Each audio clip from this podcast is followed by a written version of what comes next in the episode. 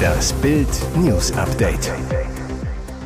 Es ist Mittwoch, der 3. August und das sind die Bild meldungen Gas gärt ganz unten.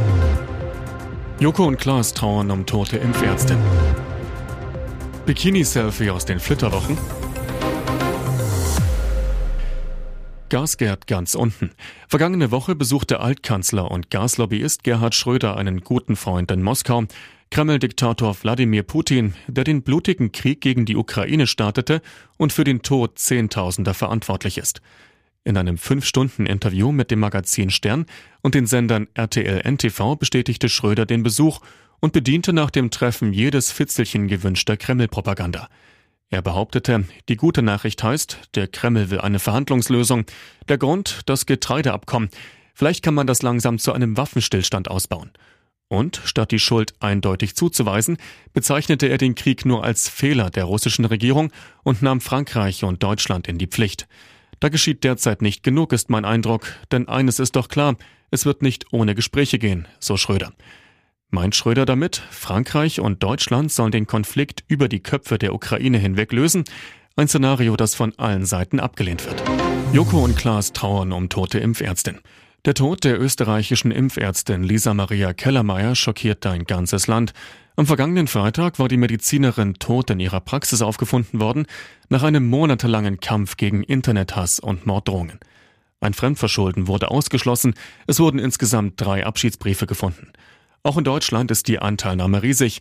Am Dienstagabend eröffnete Moderator Joko Winterscheid seinen Pro-7-Kracher Wer stiehlt mir die Show mit einem stummen Vorspann im Gedenken an Kellermeier.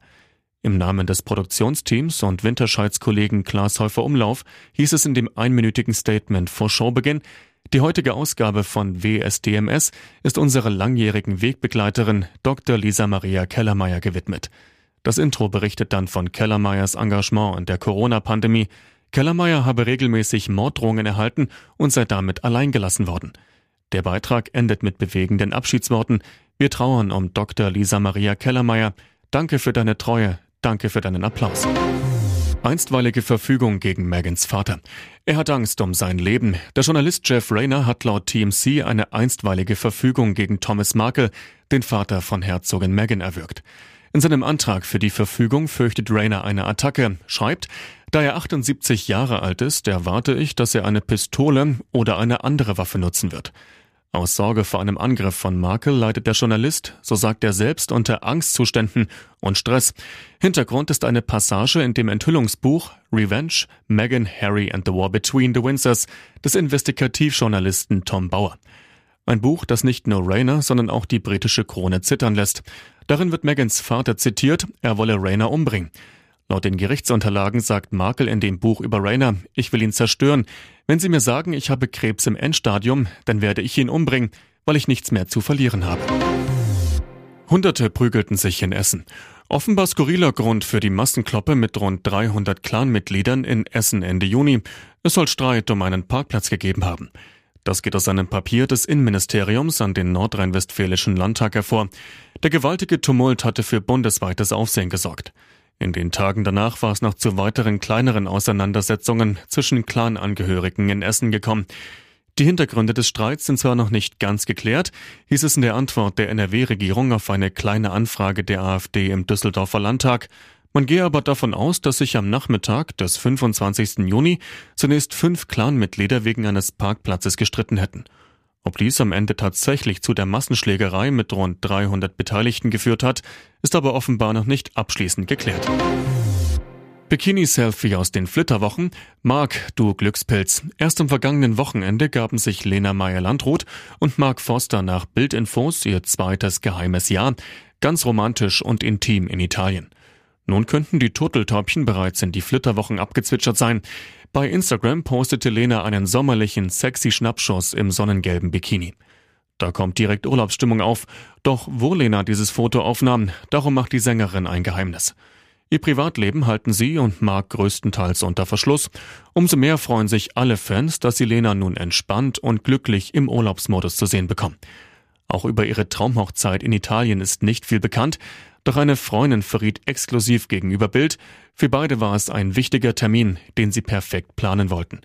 Nur ihr allerengster Kreis, rund 50 Gäste, nahmen an der Zeremonie teil.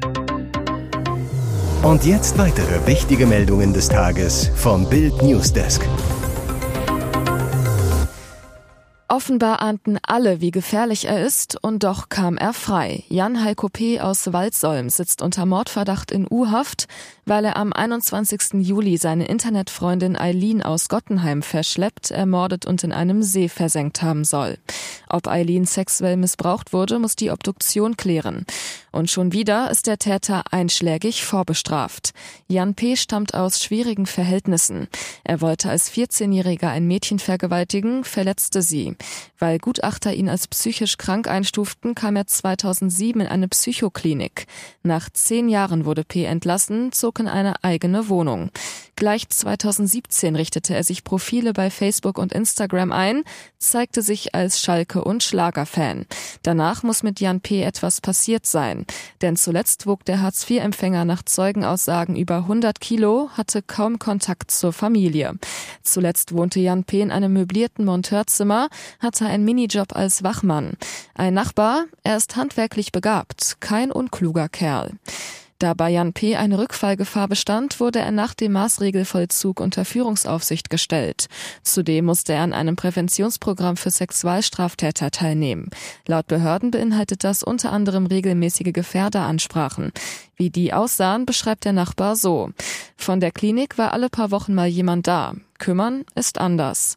Am 25. Januar fielen die Maßnahmen für ihn weg. In diesem Fall war die Führungsaufsicht richterlich auf fünf Jahre festgelegt, so eine LKA-Sprecherin. Liegen keine Straftaten vor, läuft die Aufsicht aus. Doch nach Bildinformation hielt die Polizei Jan P. vor sieben Monaten weiterhin für gefährlich. Die Beamten konnten jedoch nicht verhindern, dass die Aufsicht regulär vom Gericht beendet wurde. Riesenklatsche für Merz. Wochenlang hat sich CDU-Chef Friedrich Merz auf sein Treffen mit dem republikanischen Top-Senator und Trump-Unterstützer Lindsey Graham gefreut. Jetzt hat Graham das Treffen abgesagt und macht Merz dafür verantwortlich. Ich habe nicht vor, Herrn Merz zu treffen, erklärte Graham, wie Bild exklusiv erfuhr.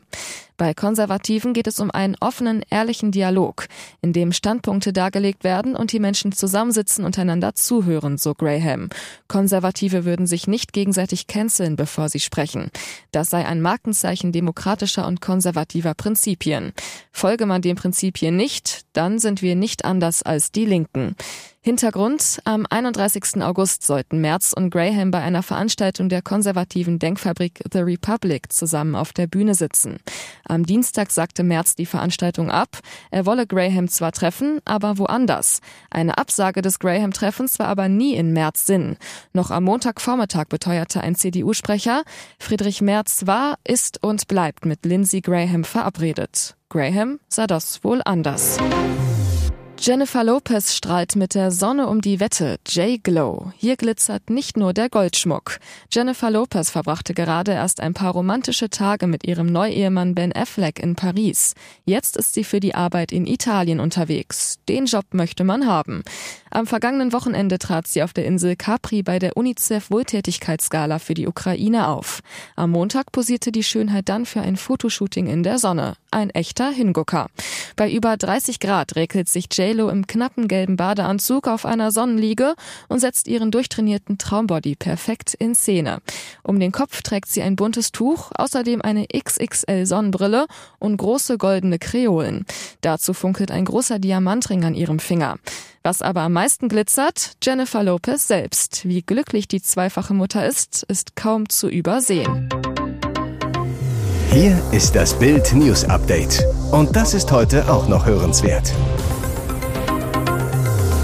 Wolf Schneider ist der legendäre Moderator der NDR Talkshow. Der frühere Welt-Chefredakteur und Journalistenlehrer der Henry-Nannen-Schule bildete hunderte Redakteure aus. Als Autor von Klassikern wie Deutsch für Profis und Träger des Medienpreises für Sprachkultur gilt er als der große Stillehrer der deutschen Nation.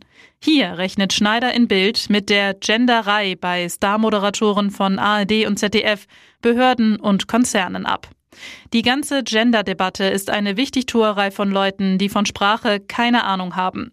Zwischen dem natürlichen und dem grammatischen Geschlecht besteht nicht der geringste Zusammenhang. Wie könnte es sonst das Weib heißen? Der Löwe, die Schlange, das Pferd. Obwohl sie alle dieselben zwei Geschlechter haben. Die Führungskraft ist heute überwiegend ein Mann und keiner hat sich je beschwert. Die Liebe ist weiblich, dabei soll es bleiben, so der 97-Jährige. Also doch. Die Deutsche Bahn knipst das Licht aus und beendet damit eine unverständliche Stromverschwendung. Am Sonntag hatte Bild ein Foto vom 103 Meter hohen DB Tower in Berlin veröffentlicht. Darauf zu sehen, das riesige Gebäude am Potsdamer Platz mit menschenleeren Büros um 23.15 Uhr bei voller Festbeleuchtung. Am Dienstag dann die Kehrtwende. Angesichts der weltweiten Energiekrise wolle die Bahn am Arbeitsplatz mehr Energie sparen, teilte der Schienenriese mit. Und weiter, als erster Schritt wird der Berliner Bahntower ab sofort nicht mehr angestrahlt. Bild wirkt. Weitere spannende Nachrichten, Interviews, Live-Schalten und Hintergründe hört ihr mit Bild TV Audio. Unser Fernsehsignal gibt es als Stream zum Hören über TuneIn und die TuneIn-App auf mehr als 200 Plattformen, Smart Speakern und vernetzten Geräten.